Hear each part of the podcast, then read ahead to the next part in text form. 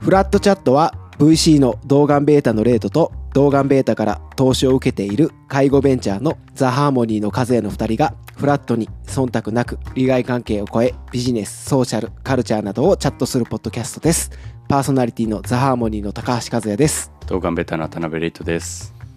はーいということで、えー、と前回は介護の歴史ということで、はいそうですねいや僕も介護ビジネス介の護歴ビ史ジみネたいスのな感歴じですね史か、はいはいはいはいやい全然知らなかったです、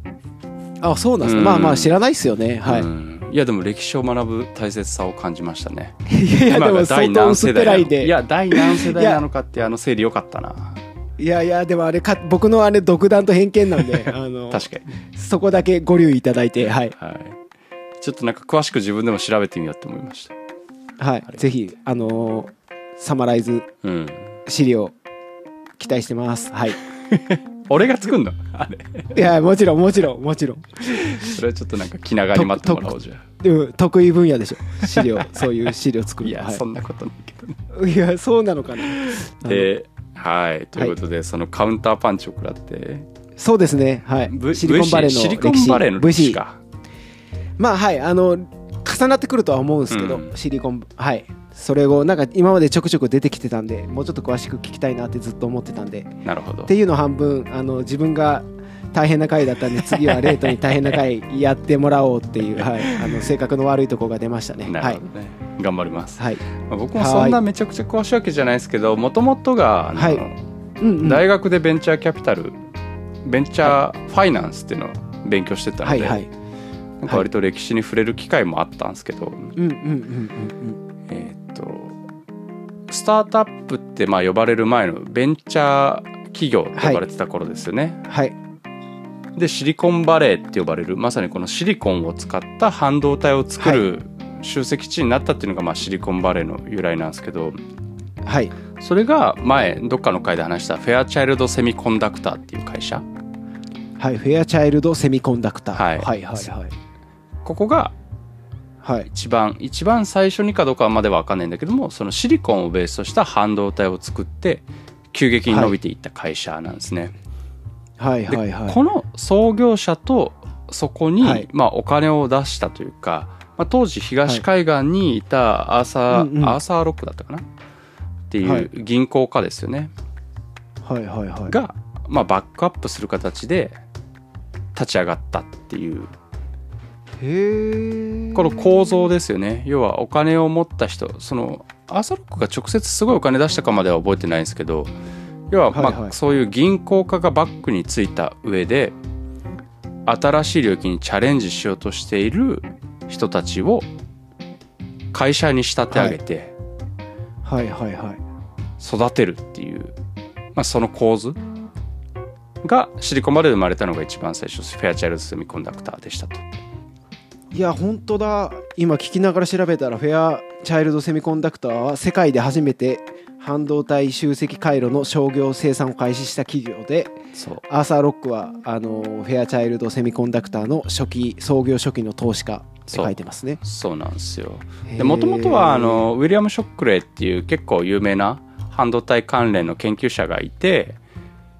彼がウィリアム・ショックレーそうはいそうはいそうはいそうショックレー研究所っていうのを確か作ってたんですけどそこがはいなんはか半導体を製造しようっていうので始まったんですけど要は研究所スタートなんですよね。うんうんうんで多分昔ながらの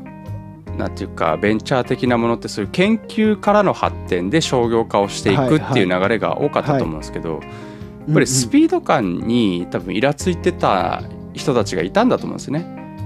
あーはいではいそもっとこを早やくめしたいたってこと人ですかね間たちがうんこのフェアチャイルドセミコンダクター作ったんですよ。ああなるほどなるほどなんていうかな反逆者8人の反逆者とかって呼ばれてるんですけどこのフェアチャイルドセミコンダクターを立ち上げたメンバーがね。はいはいはいはい要は研究施設から商業が生まれるって言ってるものに反逆をして、はい資本家っていうそのはいはい生まれたばかりのビジネスに投資をするっていううんスタイルを作り上げてそれを会社っていう形で伸ばしていく最初から会社っていう形で伸ばしていくっていうチャレンジなるが、ほどまあ、今のベンチャー企業スタートアップのやり方に通ずるものがあったんじゃないかなと思うんですね。なるほどなるほどウィリアム・ショックレー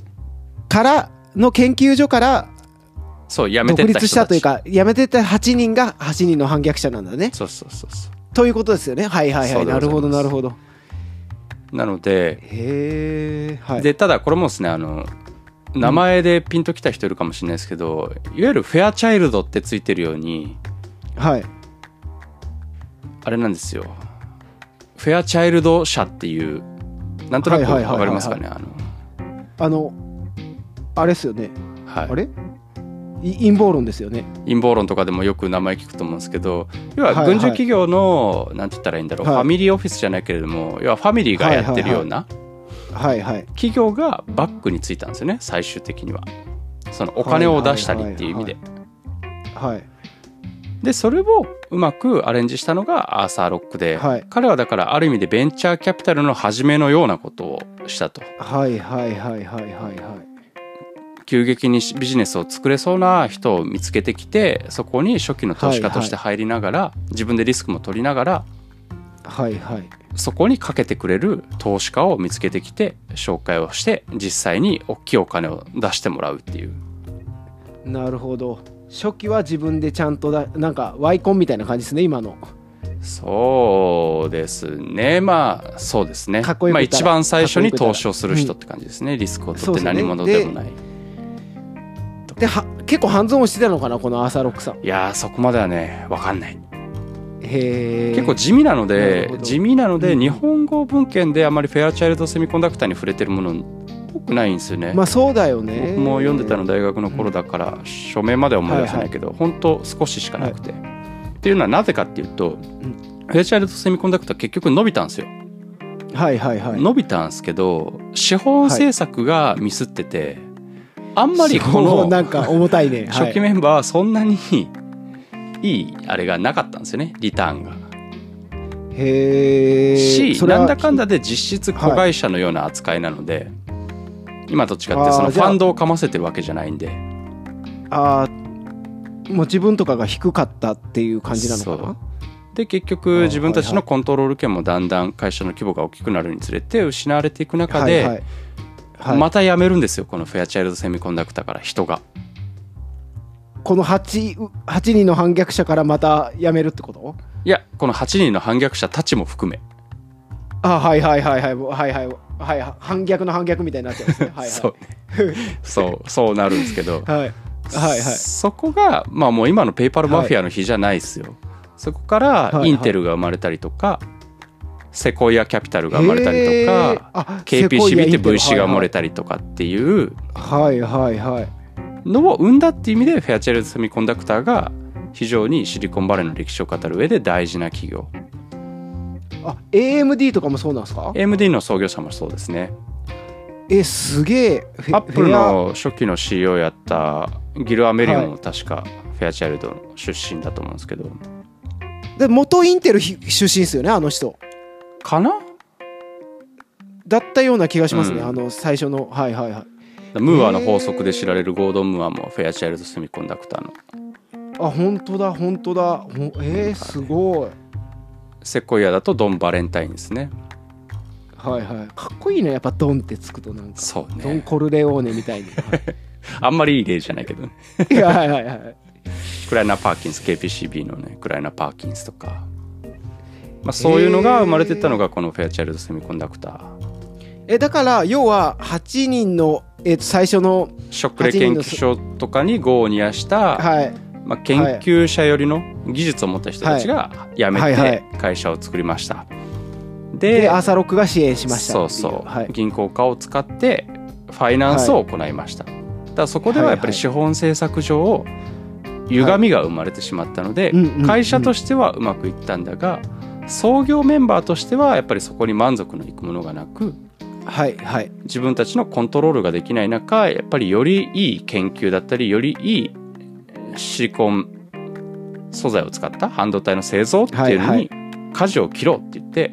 それを生かしたインテルビジネス的に生かしたインテルもいれば、自分たちの失敗を増やさないためにうんうんベンチャーキャピタルってものを作りに行ったはいはいはい VC が生まれたりっていうはいはいはいはい結構ここから学びを得てシリコンバレーの邦画が生まれたっていうのがいやすごいいいすごいね話なんだよねなるほどしかもさ1台でめちゃくちゃ反省してるわけですよたった1台でなるほどねこれがねそうだよねそうめちゃくちゃすごいんですよえー、これ何年ぐらいの間に起こってんのこの今調べたらフェアチャイルドセミコンダクターは1957年創業ですねそうね50年代ですねでイ50年ン代テルの創業が60年代じゃなかったかな、60えーそ年ん後な早半、いスパンでうん70年代じゃなかったと思うんで多分10年ぐらいの間の話ですよへえ68年ですねインテルインテルはいうん1968年ですはいはいはいちょうど10年ぐらいかそうちょうど10年ですね、うんそうなんですよ本当だへえっていうのがまあシリコンバレーのはいはい歴史というか、シリコンバレーの始まりですよねはいはいはいでインテルの後とかにセコイアキャピタルとかができ始めてくるんですけど、うんうんあのうん世界最強の VC って呼ばれるセコイアキャピタルですねセコイアってそんなに歴史あるんですね VC の歴史はセコイアの歴史逆いかやセコイアの歴史は VC の歴史そ いやそこまで本当だ1972年だすごいもう今ちょっとねサイト変わっちゃったんだけどセコイアはいの5年ぐらい前のウェブサイトがマジでかっこよくて、トップページに行くと、彼らの投資先のはい成功している成功の途上にいる起業家の顔写真がスライドで流れてくるっていうページなんですけど、いや見たいもうそれやばいんすよなか持ってないなあへえアップルオラクルグー グルヤフーみたいなもう誰もが知ってる企業の社長の顔が出てくるわけですよいやそうっすよねアップルオラクルグーグルシスコヤフー YouTube インスタワッツアッ大プペ体イ我々パがルリ普ン段クドイ触ってるンエアビードロップボックス GitHub エバーノートスクワイヤーあスクエアたねりとかもやってるんだあスクエアスクエアにストライプに NVIDIA もそうなんだ NVIDIA すごいねそうですねもうそうそうたるインスタカートもそうなのか起業家のねあれが出てくるっていうもう我々が歴史だっていうのをそのまんま言ってるようないやサイトが超かっこよかったんですけどーいやちょっとしびれたしびれ たっていうのがまあ歴史の一番最初っすねそこからシリコンバレーはいがはもう名の通りシリコンを使ったはい世界を変える企業が生まれ始めたっていうはいはいはいで歴史っていうとじゃあ今につながるのが何かで言うと実はまあこのシリコンの製造っていまだにインテルがすごいとかっていうのはもちろんあるんだけうんれうども、んうんはい歴史を語る上でここから先やっぱり僕がすごいなと思うのがこれが仕組みになったことなんですよね、なるほどなるほど要するに一番最初はやっぱり信頼できる人間にお金を持ってきてもらうっていうので、まあ、いわゆる株式会社として正しいことをやったんですけど、はいそれを起業家がより奮起するためにはやっぱり起業家を尊重した上で資本政策ってものを考えなきゃいけないっはいはいはいはいていうカルチャーにガラッと変わったんですよ。なるほどねですこれが歴史を作れたそでかうんいところ。のそう資本政策で最初失敗してるっていうのはあるのかなその経験ベースがあるからわかんないけどね。なるほどね、まあ、そこから VC っていう仕仕組組みが生まれたし、みはいはいっていう意味でここが結構大きいかなと。でなおかつそれを自分たちのカルチャーとしてやってるので次に、はいまあ次に生まれたのかどうかまでは分かんないんだけども今でいうペイトフォワードですよね、はいはい次の世代に投資をするっていう考え方うんうんうんはいで VC っていう仕事上やっぱりどんどんどんどん次の大きくなるものに投資をしなければいけないのでネクストビッグシングスはな、ネクストビッグシングは何だっていう、はいはいこのペイトフォワードとネクストビッグシングっていうのがさっきの資本政策起業家を尊重する資本政策っていうカルチャーとうまく噛み合うことでうん新しい産業が生まれていく場所になったんですよね。はいはいはい要は日本で言うとじゃあ例えば仮にふこ日本でセミコンダクターが初めて生まれましたってなったら多分ねずっとそればっかやるんですよいやー日本の企業って。確かにななんあのか太平洋ベルトがもうまさにそうで、いや買われてないんですよ、よね、何十年も前の産業からいやなんか本当すごいいやいやそれはすごいんだろうけどすごいからこの議題になってるんだろうけどそうでそっからねそこからだからセミコンダクターを要はアセンブルしたコンピューターっていう産業が生まれますよね、いやそうだよねインテルがセミコンダクター作ってじゃあそれを使ったコンピューターをそうそう HP とか IBM とかが作ってっアップてルとかマイクロソフトも生まれソフトウェアで動かすっていうソフトウェアの時代が来ますよねいやだってそうだよねだってその HP とか IBM がやってる時はあのーパパーソナルじゃないもんねそう B2B 向けのコンピューターをあのパーソナルコンピューターにしようぜってしたのがアップルだもんねそうでこれでコンピューターが産業になった、えーだからだんだんこはいはいはいはいはいはいはいでソフトウェアが伸びその次に来たのがはいインターネットを使ったサービスですよね、はいはいはい eBay、PayPal、Amazon、Yahoo、Google みたいなのが90年代に生まれ始めていやなんかいやすごいと思ったのがあのーセコイアうんセコイアキャピタルなんか相当上今上から目線でセコイアみたいに言っちゃったけどいやあのアップルの創業者うん2人いるじゃないですか、あのスティーブスティーブはいジョブズとスティーブ・ウォズニャックとですねあのウォズニアック HP 出身じゃないですかはいはいで HP にセコイアが出してるかは知らないんだけどあのジョブスはあたり出身じゃないですか、うんセコイアあたりにも出資してるんですよいうやんすげえなと思って、はい、いや本当に循環してるんだなっていうのをいや感じましたそねう今のセコイアを見ると、はい、まあ良くも悪くもインナーサークルって呼ばれるやつですよねはいはいはいはいなるほど、ネットワークの中でいいやつにどんどん投資ができるっていう、はいはいまあ勝ってる人が勝ち続けるみたいなのは割と VC で言うとうーんはいはいはいはいあるというかうんうんですねでまあインターネットが来て2000年のソーシャルネットワークのムーブメントうんうんうもんシリコンバレーからだし、その後はいの、もうインターネットというか IT が全ての産業を飲み込むっていうソフトエイティング・ザ・ワールドみたいなうんはいはいはい世界観の、今でいう日本でいうと DX とか SARS って呼ばれるようなやつですよね、うんうんうん古い産業にももう全てソフトウェアが入るみたいな Uber、はい Airb 最近だと Zoom とかはいもはいまさにそうだし、うんうんこれもやっぱシリコンバレーから生まれてきたトレンドで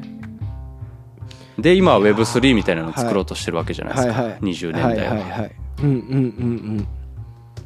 なんかこういうのがねシリコンバレーの強みだしそれをなんか僕はエコシステムって呼んだりするんですけどまあ文化と VC っていう仕組みうんうんうんうんこの2つが合わさってエコシステム、要は自動で回る何かみたいなものになってるっていうのが、うんまあ、エコシステムシリコンバレーのエコシステムの強みですね。いやーあの僕行ったことあるんですよシリコンバレー一回、はいはい。あの福岡市のあなんかやってるじゃないですかーはいはい。あの派グロー遣バル事チャレン業ジみたいな。はいい。はい、あれで行ってきたんですよねへえ。行ってきてあのーサンフランシスコとあのシリコンバレー行くんですけどはい。今出てきたあの SARS, SARS 向こうじゃなんて言うんだろう、あのー要はセールスフォースですねうん。それまではあのー銀行が一番でかいビルだったらしいんですよああ、そうね。サンフランシスコではいはいはいはいはいででも今は一番でかいビルはセールスフォースのあのビルだっつって、うん。なんかこういい意味でまあいいかよ悪いか分かんないんだけどちゃんとゲームチェンジが行われてるっていうのをなんかこう目の前にしてみるとうん。いやなんか今の歴史を感じましたねそうね。いや、でそうだと思うんだよね特に。なんかやっぱこのアップルとかグーグルとかにも行ったんですけどうん。あとエアビーとかにも行ったのかな本当のバレーの方ですよね。ソースバレーの方にも行ったんですけどあのフェイスブックとかですねうん。そその時はまだフェイスブックでしたねメタじゃなくてうん。やっぱなんかちょっとか雲の上の存在じゃないけどうん。同じ人間が働いてるんじゃないんじゃないかとか思ってたんだけどなんかよかったいや当たり前なんだけどでも同じ人間が働いてるんですよねそうね。見そにれ行くをと見ね。るとはいはいいやなんかあのー無鉄砲であの全然何も理由ないんだけどあ人間が働いてるんだっていうのを見るといやなんかできるんじゃねえかなってやっぱちょっと思っちゃうよねうんなんか全然見たことなくてどんな人が働いてるかも全然わかんないけど見たらあれなんかそんな変わんねえぞみたいな普通に人間だぞみたいな、うはいん。うん、それはあるかもしれ行ってみるのはねやっぱ大事だと思うんですよねはいはいはい肌で感じるというか僕とサンフランシスコのシリコンバレーの歴史でいうと、実は高校の時の修学旅行の行き先、僕シリコンバレーだったんですよいやいやななんですかそのサラブレとかサラブレ とか いやこれはなんであの国の補助を受けてなんですけどえ理数科に通ってたんですけどあの理数科に当時スーパーサイエンスハイスクールっていう、なんか認定された理数科にはい予算がつくっていう仕組みがあってへーはいはいはいはいだから普通科もあったんですけど普通科が普通科と同じお金で海外に行けるっていう修学旅行あその理数科だけそうプラスアルファで国から補助がつくそうめちゃくちゃヘイトを生む仕組みなんですけどはいはいはいはい はいで行ったのが一番最初だったんですよでその時にやっぱり僕もえシリコンバレーってすごいところみたいなのはなんとなく聞いてるわけですよね、事前情報として、はいはいでもうインテル行くぞとか NASA にも行けうるんうんうんみたいな話を聞いてワクはいはいはいワはいクして行って、まあまあ高校生で初めて海外行ったんで、飛はい行機も初じゃないかな、みたいはいなはいテンションで行ったんですけどやっぱり行っての感想は普通に俺らと変わるのかみたいないやそうっすよねそうそう。なんか全じゃ然雲の上の話とお茶作かってるか夢の世界の半導体作ってるか話じゃねえよねっていうはいのに気づいたっていうのは結構でかくて。でしかもなんかねはアレンジの悪さがあってインテル行く NASA 行くって言ってたんですけどあの NASA は NASA 博物館で、はい インテルはインテルで働いてる人に連絡を取ってたがなんかいろいろあって、はい結局は会津じまいで、いやまあ難しイいンっすテよルねの前にあるお土産屋さんに行くっていう。はいはいはいそっちがしょぼかったんだけど、でもスタンフォードに行って、そこの数学者はいキス・デブリンっていう結構有名な数学者に直接講義をしてもらうっていう経験もしたりとかで、やへえっぱりここで勉強してみるっていうのすごい面白そうだなとも思ったしここを卒業したやつらが、あのシリコンバレーを作ってったんだみたいなうん話とかも聞くとすげえ感化されたっていうのはありましたね。いやぼ俺もスタンフォード行ったんだけどスタンフォードすごいよねあれもう街だもんねでかすぎてびっくりしちゃったいまあ、ていうか周りに何もなさすぎるからねスタンフォード やー学校の外一歩出ると。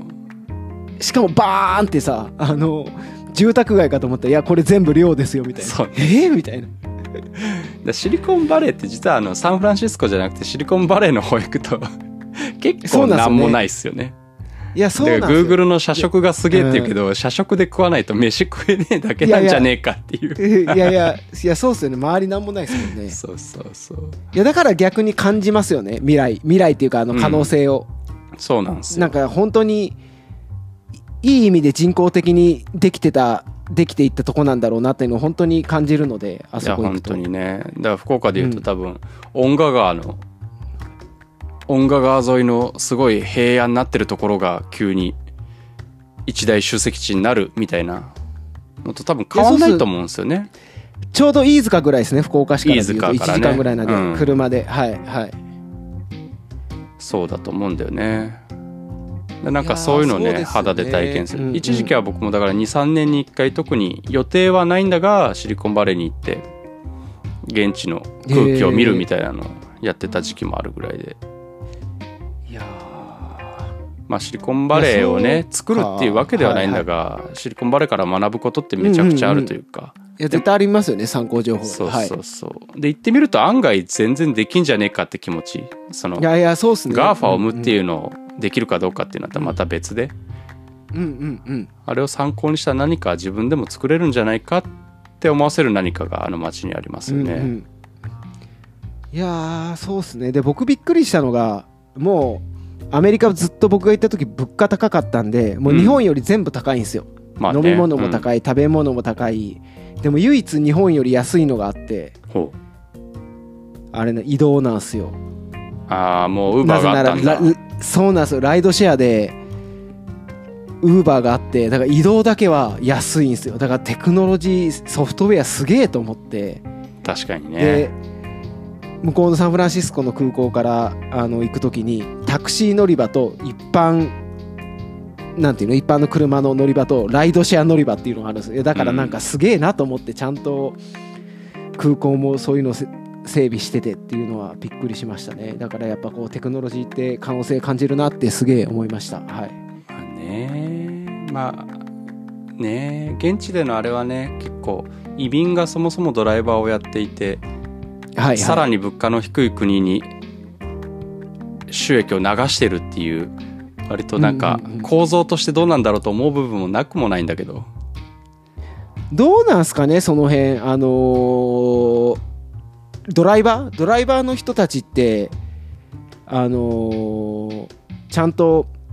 その搾取されずに運営できてるんですかね。そこは確かねウーバーはあっちだとうん。なんだろうな多分ね労組的なものとの争いも定期的にあって緊張関係にあるはずなんですよねはいはいはいはい、はい。改善されてるかどうかは別としてもああまあやっぱりうんそんな全部オールオッケーっていうわけではないですよっていうことなのか、そうそうはいまあ、でもその搾取っていうよりもシンプルに構造としてよく言われる、うんうんうんあの何問題とかって言われたりするんですけど要は家政婦、はいうん職がない人たちはいあーまあ忙しい人たちが家政婦をアメリカで雇うと、うんうんうんうんで大体移民の方がやってくれてるんだがその移民の人も出稼ぎできてるから、結局その人の家庭も子育てに人が足りてないはいはいはいはいでそこでさらに現地の賃金の低い人をアメリカで稼いだ金で雇ってたりするみたいなああなるほどなるほど話をした時にこれそもそもアメリカが家政婦を雇わなかったらうん良かったんじゃないのかみたいな話とか、へえ、まあ、その結難しい果ねでもそれでお金がちゃんと流れてるんじゃそうかそうらいいんじゃないのう資か本主み義でたいなのもあったりしてい回っててるうん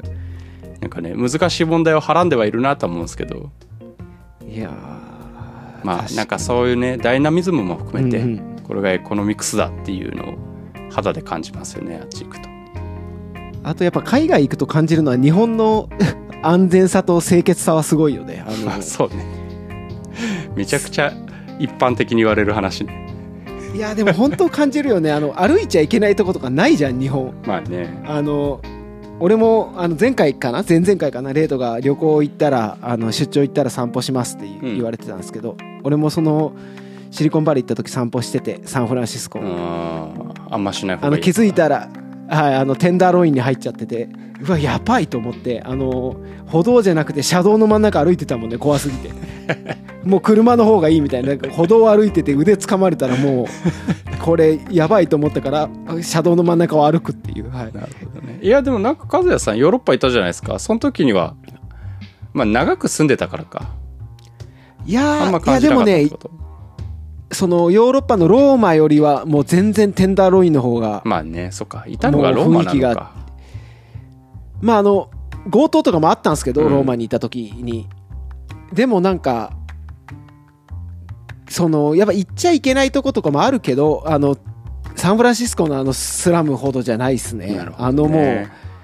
うん、あの両サイドにずーっと日中い夜まで人がずーっと立っててみたいな、でなんなんか変な匂いするしみたいなあんな感じじゃないですねあっこまではなかったっす注射器落ちてるしみいたいなねないやそうそうそうあそこまではなかったですね、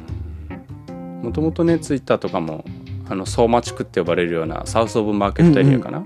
そういう治安の悪いところで安くオフィスが借りれてはいはいはい、はい、っていうのが当時サンフランシスコで起業する会社の、